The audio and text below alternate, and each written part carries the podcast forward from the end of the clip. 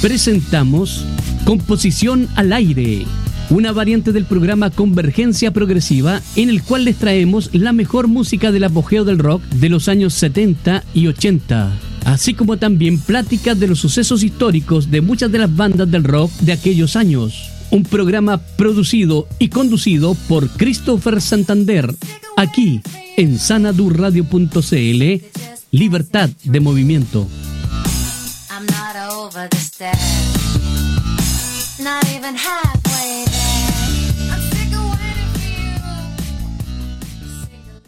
Antes de comenzar con el programa, quiero dedicar un espacio de homenaje para el fallecido Taylor Hawkins, baterista de la banda de rock Foo Fighters, y para quienes aún no se hayan enterado, el pasado 25 de marzo se anunció públicamente en las redes sociales de la banda sobre su triste partida. La noticia se hizo viral en todo el mundo. Varios artistas y medios de comunicación relacionados con el mundo del rock compartieron y lamentaron este trágico acontecimiento. Taylor nació el 17 de febrero de 1972 en Fort Worth, en el estado de Texas de los Estados Unidos. Desde muy temprana edad se interesó por la música, probando distintos instrumentos musicales hasta llegar a la batería, instrumento que se convertiría en su objeto más preciado. Comenzó su carrera musical tocando en conciertos de su ciudad y también en un proyecto experimental conocido como Silvia junto a unos amigos. Años después fue solicitado por varias agrupaciones quienes estaban interesados en tocar con él. Incluso llegó a colaborar con la famosa cantante Alanis Morris. Años después conoció a Dave Grohl en la parte trasera de un programa de radio y entablaron una muy buena amistad. Tiempo después, Dave despide a su antiguo baterista y le pide a Taylor si puede buscarle un reemplazo, y para sorpresa de él, él mismo se ofrece para estar dentro de la banda. Es así como Hawkins es integrado a Foo Fighters y convertido en una pieza fundamental en los años posteriores. Una pérdida significativa para la banda y el adiós de una hermosa amistad entre Dave y Taylor. Que descanse en paz.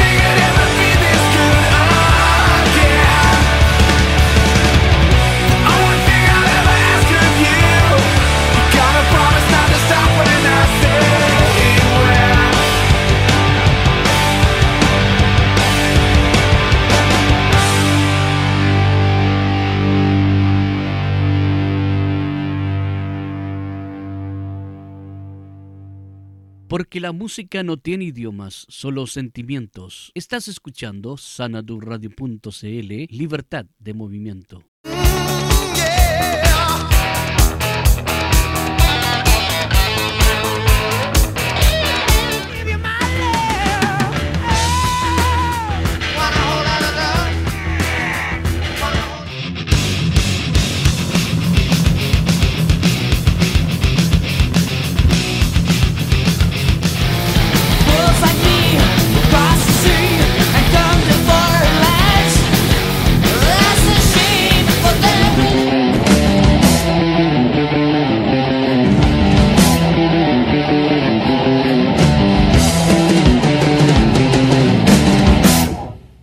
La ola del heavy metal estaba en su mayor apogeo en los años 80.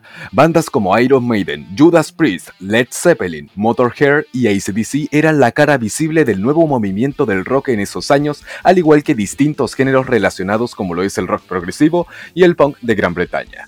Sería entonces que un nuevo subgénero saldría a la luz a principios de esa misma década, uno que pondría al metal en el mundo mainstream de la música. Estamos hablando del thrash metal.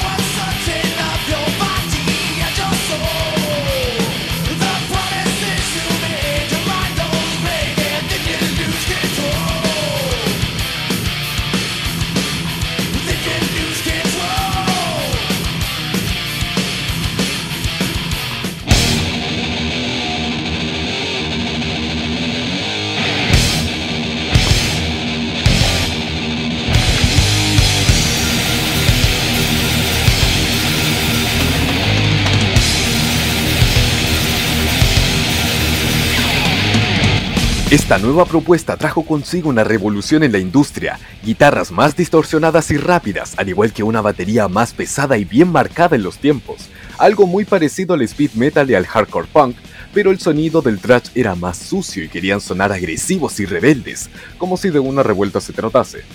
Pero paremos aquí. ¿A dónde quiero llegar con todo lo que he mencionado anteriormente? Pues es bastante simple.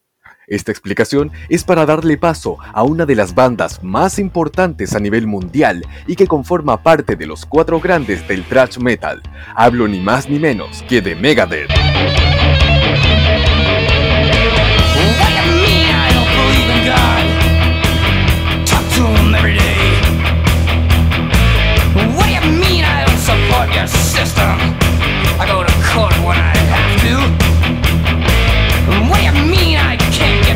I got nothing better to do. Mean I don't pay my bills? What do you think I'm?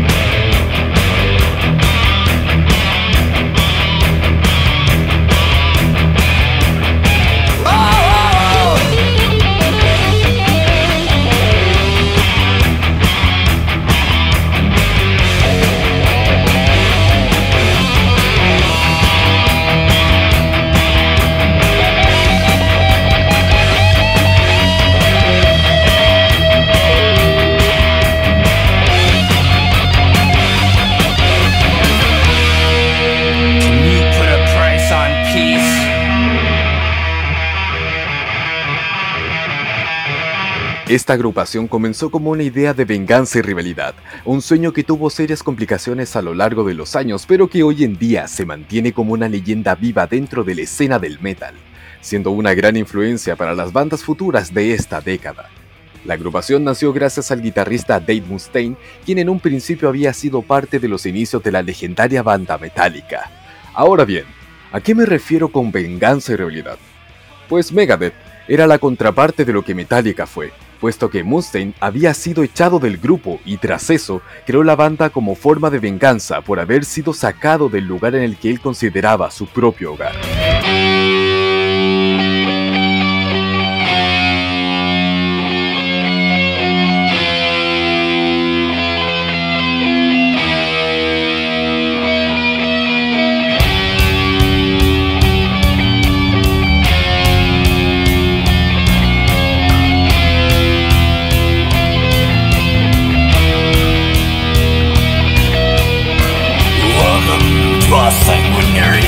Of worship Feel at home in our black and girl.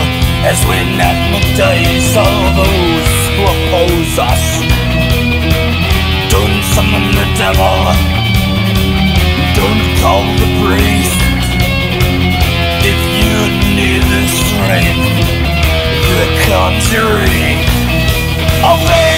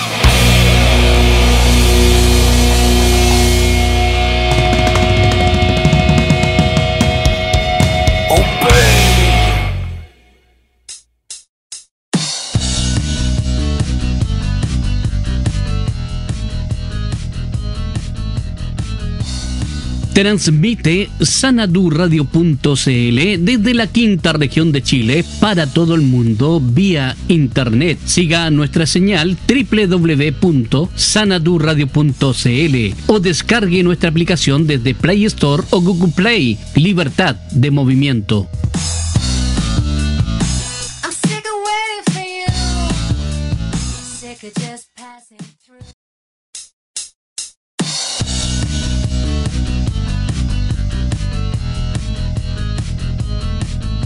Nuestro WhatsApp ya está funcionando. Más 56 972 33 43 11.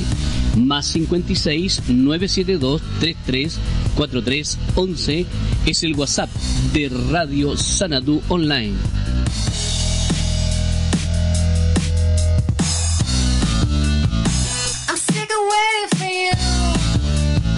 sick of just passing through.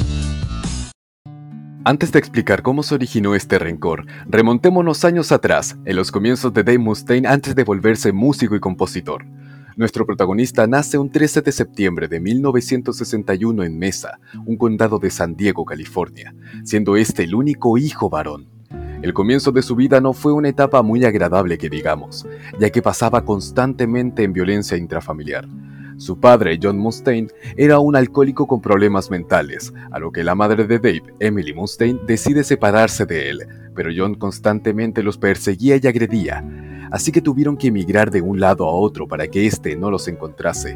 Para suerte de Dave, desde muy temprana edad muestra interés sobre la música y la usa como un refugio frente a los problemas que él tuvo que pasar. Una de sus hermanas usaba el tocadisco para colocar música de artistas y grupos que fueron grandes influencias para Mustaine. Entre ellos están los Beatles y Elton John. A los 8 años consigue su primera guitarra gracias a su madre, quien usó el dinero que tenía para poder conseguirla, pero la otra hermana de Dave la destroza frente a él para desmotivarlo a seguir en el mundo de la música, ya que veía el hobby de su hermano como una pérdida de tiempo. A los 15 años decide independizarse, comenzando su negocio vendiendo drogas y marihuana. Es ahí cuando uno de los clientes, en vez de pagarle con efectivo, le paga con discos de música, más específicamente de bandas de heavy metal.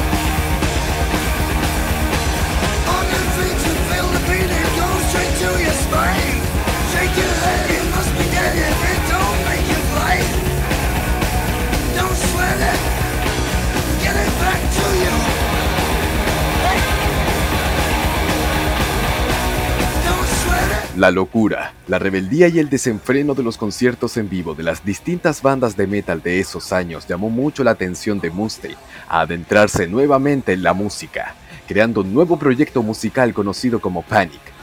Años después, en una borrachera, Dave es llamado por su hermana, quien le informa sobre el estado deplorable de su padre en el hospital a causa de un aneurisma, para posteriormente en 1978 fallecer y Dave cae profundamente en sus adicciones.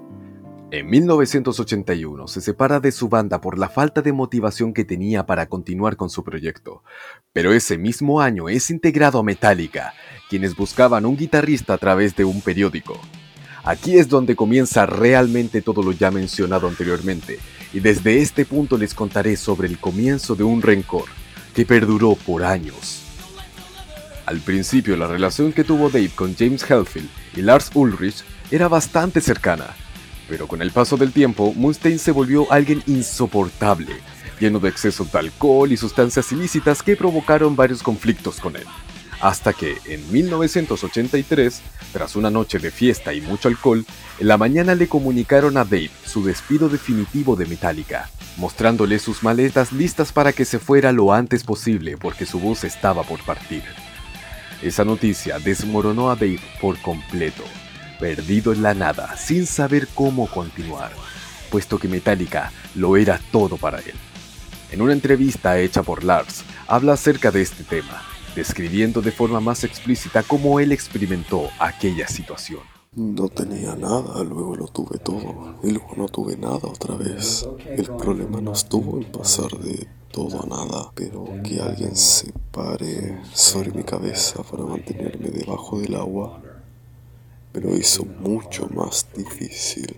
Me borraron de toda participación al decir que no debería haber estado aquí, que solo llenaba un espacio, que era el tipo temporario, un fracasado y un borracho, y luego me echaron. Todas las cosas horribles que se dijeron apenas me echaron. Estoy de acuerdo en que debían echarme porque era peligroso por mi adicción. Pero ver durante tantos años que el grupo continuaba teniendo éxito y nunca haber hablado sobre cómo me fui. Dios mío, Lars, un día me despertaron y dijeron fuera y te pregunté, ¿qué? Sin previo aviso. Te dije, no tengo una segunda oportunidad. Dijeron, no, vete. Dios mío, no tuve otra oportunidad, tal vez, um, tal vez para otras personas 18 años es mucho tiempo. Para mí es como si fuera ayer, cuando me desperté vi a mis amigos del alma, mi familia. Recuerda que lo único que tenía era mi mamá, lo único que tenía era ti, a James. Teníamos sueños juntos y vendí todo para realizar esos sueños y luego terminó. Durante el viaje vio un volante en el cual se destaca la palabra Megadeth, que hace referencia a un millón de muertes. El nombre le quedó rondando por un buen rato hasta que por fin salió a la luz su deseo de volver a levantarse y conformar una nueva banda para superar en creces a Metallica. Es así como nace Megadeth.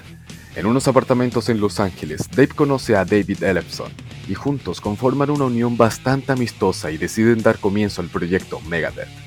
En muchas de las audiciones para encontrar a un vocalista no encontraban a la persona indicada para el puesto, a lo que Ellefson le sugiere a Dave que fuese él quien cantara sin tener alguna experiencia previa. La primera conformación oficial de la banda fue con Mustaine en la guitarra y voz, Ellefson en el bajo, Chris Poland en la guitarra y Gar Samuelson en la batería. Los dos últimos eran músicos de jazz, a lo que aportaron significativamente en el sonido de la banda y una fuerte influencia para el género de esos años. ya contando con un guitarrista y un baterista, sacaron por fin su proyecto a flote. Firmaron para el sello independiente Combat Records para sacar su primer álbum debut, Killing is My Business.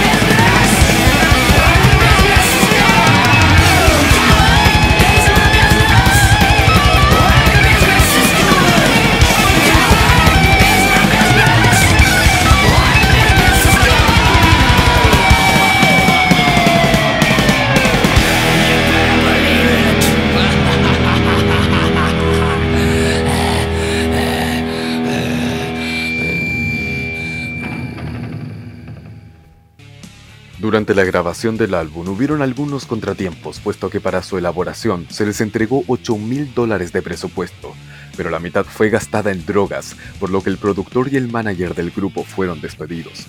Esto hizo que Dave fuera quien se encargara de la producción del proyecto discográfico y toda composición de este quedó a su nombre.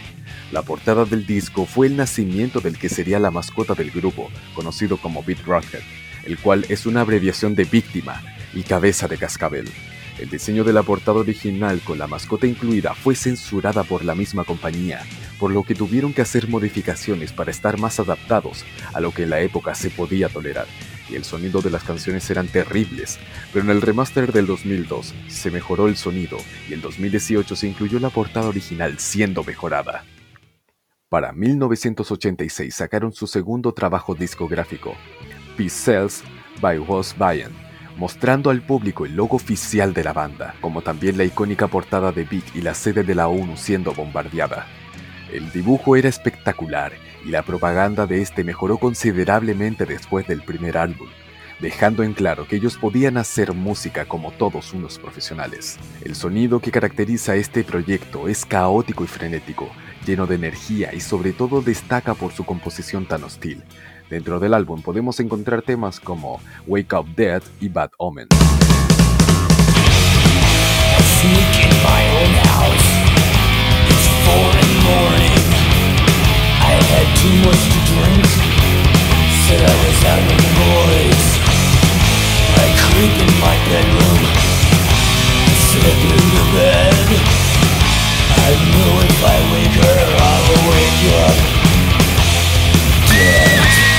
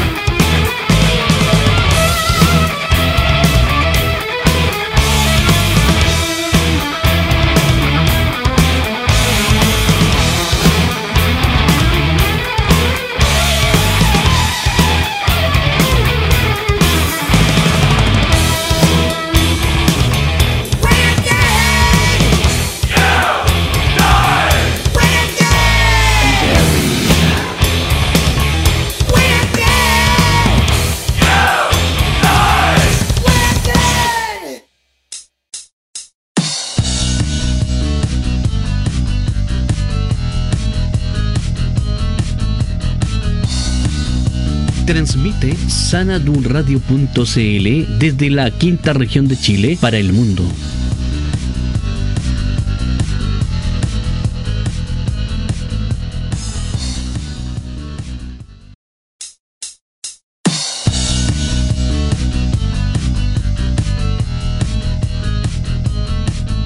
Ahora sanadurradio.cl está en Twitter. Síguenos en sanadurradio-cl.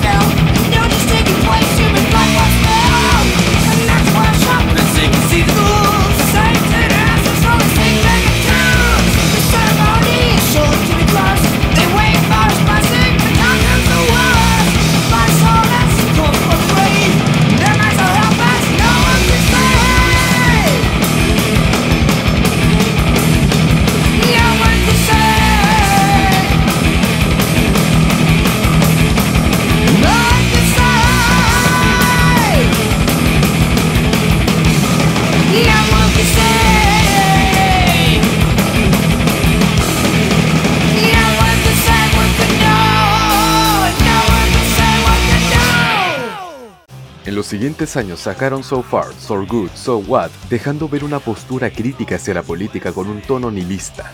En la década de los 90 sería el mayor apogeo de la banda, gracias a la integración de Marty Friedman y Nick Mensa en la banda. Los anteriores miembros fueron echados de la banda por Dave y Ellefson, por algunos problemas con el consumo de sustancias ilícitas y algunos contratiempos que llevaron a perjudicar a la banda, para luego estar en busca de nuevos músicos y no poder conseguir alguno para sus presentaciones en vivo.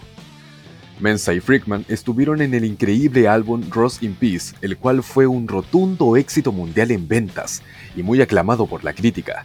Dave había conseguido el sonido y la personalidad que siempre había buscado, superando con creces el potencial lírico que Metallica había conseguido en ese tiempo. Temas memorables como Holy Wars, The Punishment Due y Tornado of Souls.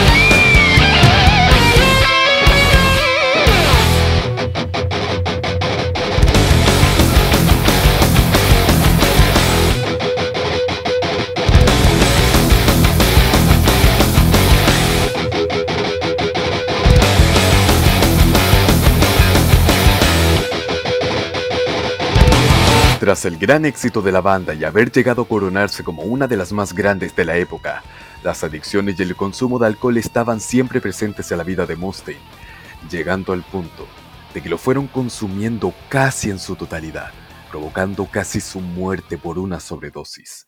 En 2002 fue llevado al hospital por haber sido diagnosticado con un cálculo renal debido a sus consumos diarios. La salud iba de mal en peor, puesto que ese mismo año terminó con una lesión en sus nervios, que por desgracia complicó el movimiento de sus manos sin siquiera poder cerrarlas. Ese mismo año sería oficial la ruptura de Megadeth y Dave fue sometido a terapia para recobrar el movimiento y volver a aprender a tocar guitarra por cinco días a la semana durante dos años. En 2004, Mustaine es dado de alta y con ganas de seguir tocando música, vuelve a revivir a Megadeth para su siguiente trabajo discográfico, pero sin la participación de Ellefson por tener algunos conflictos legales de por medio con Dave. Pero después de 8 años de ausencia, vuelve a la banda tras arreglar sus problemas con su compañero de vida. En 2017 ganaron un premio Grammy a Mejor Interpretación de Metal por la canción Distopía, siendo esta su doceava nominación y la primera en ganarla.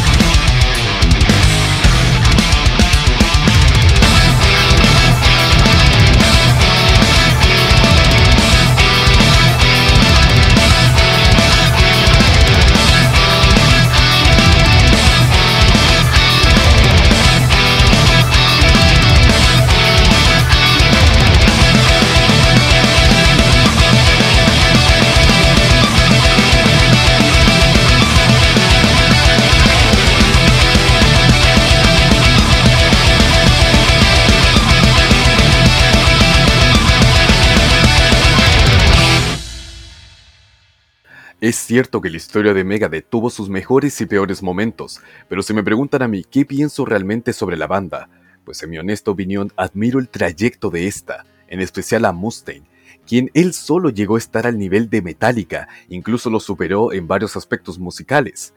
El rencor fue disminuyendo, aceptando que lo que había formado era muy especial. Algo más que una simple venganza, era todo lo que él desde pequeño le apasionaba. Un dato importante antes de irme, para volver al tema de la culminación del odio, en 2010 en un concierto de Metallica en Sofía, Bulgaria, se hizo una mega presentación de los cuatro grandes del thrash metal, Metallica, Anthrax, Slayer y no puede faltar Megadeth, un espectáculo impresionante que dio fin a la era de odio de Mustaine.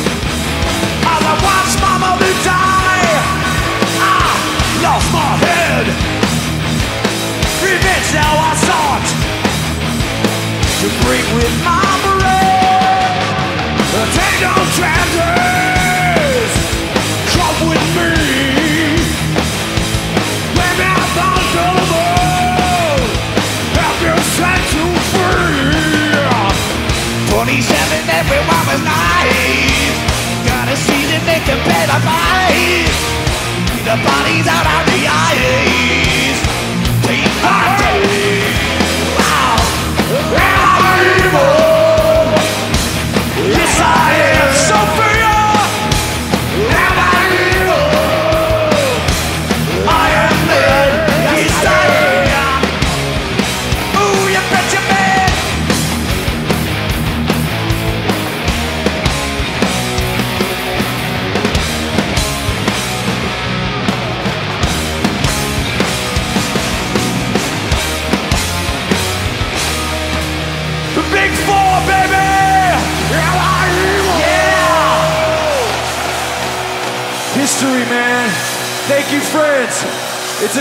tour with you guys, man. Thank you so much.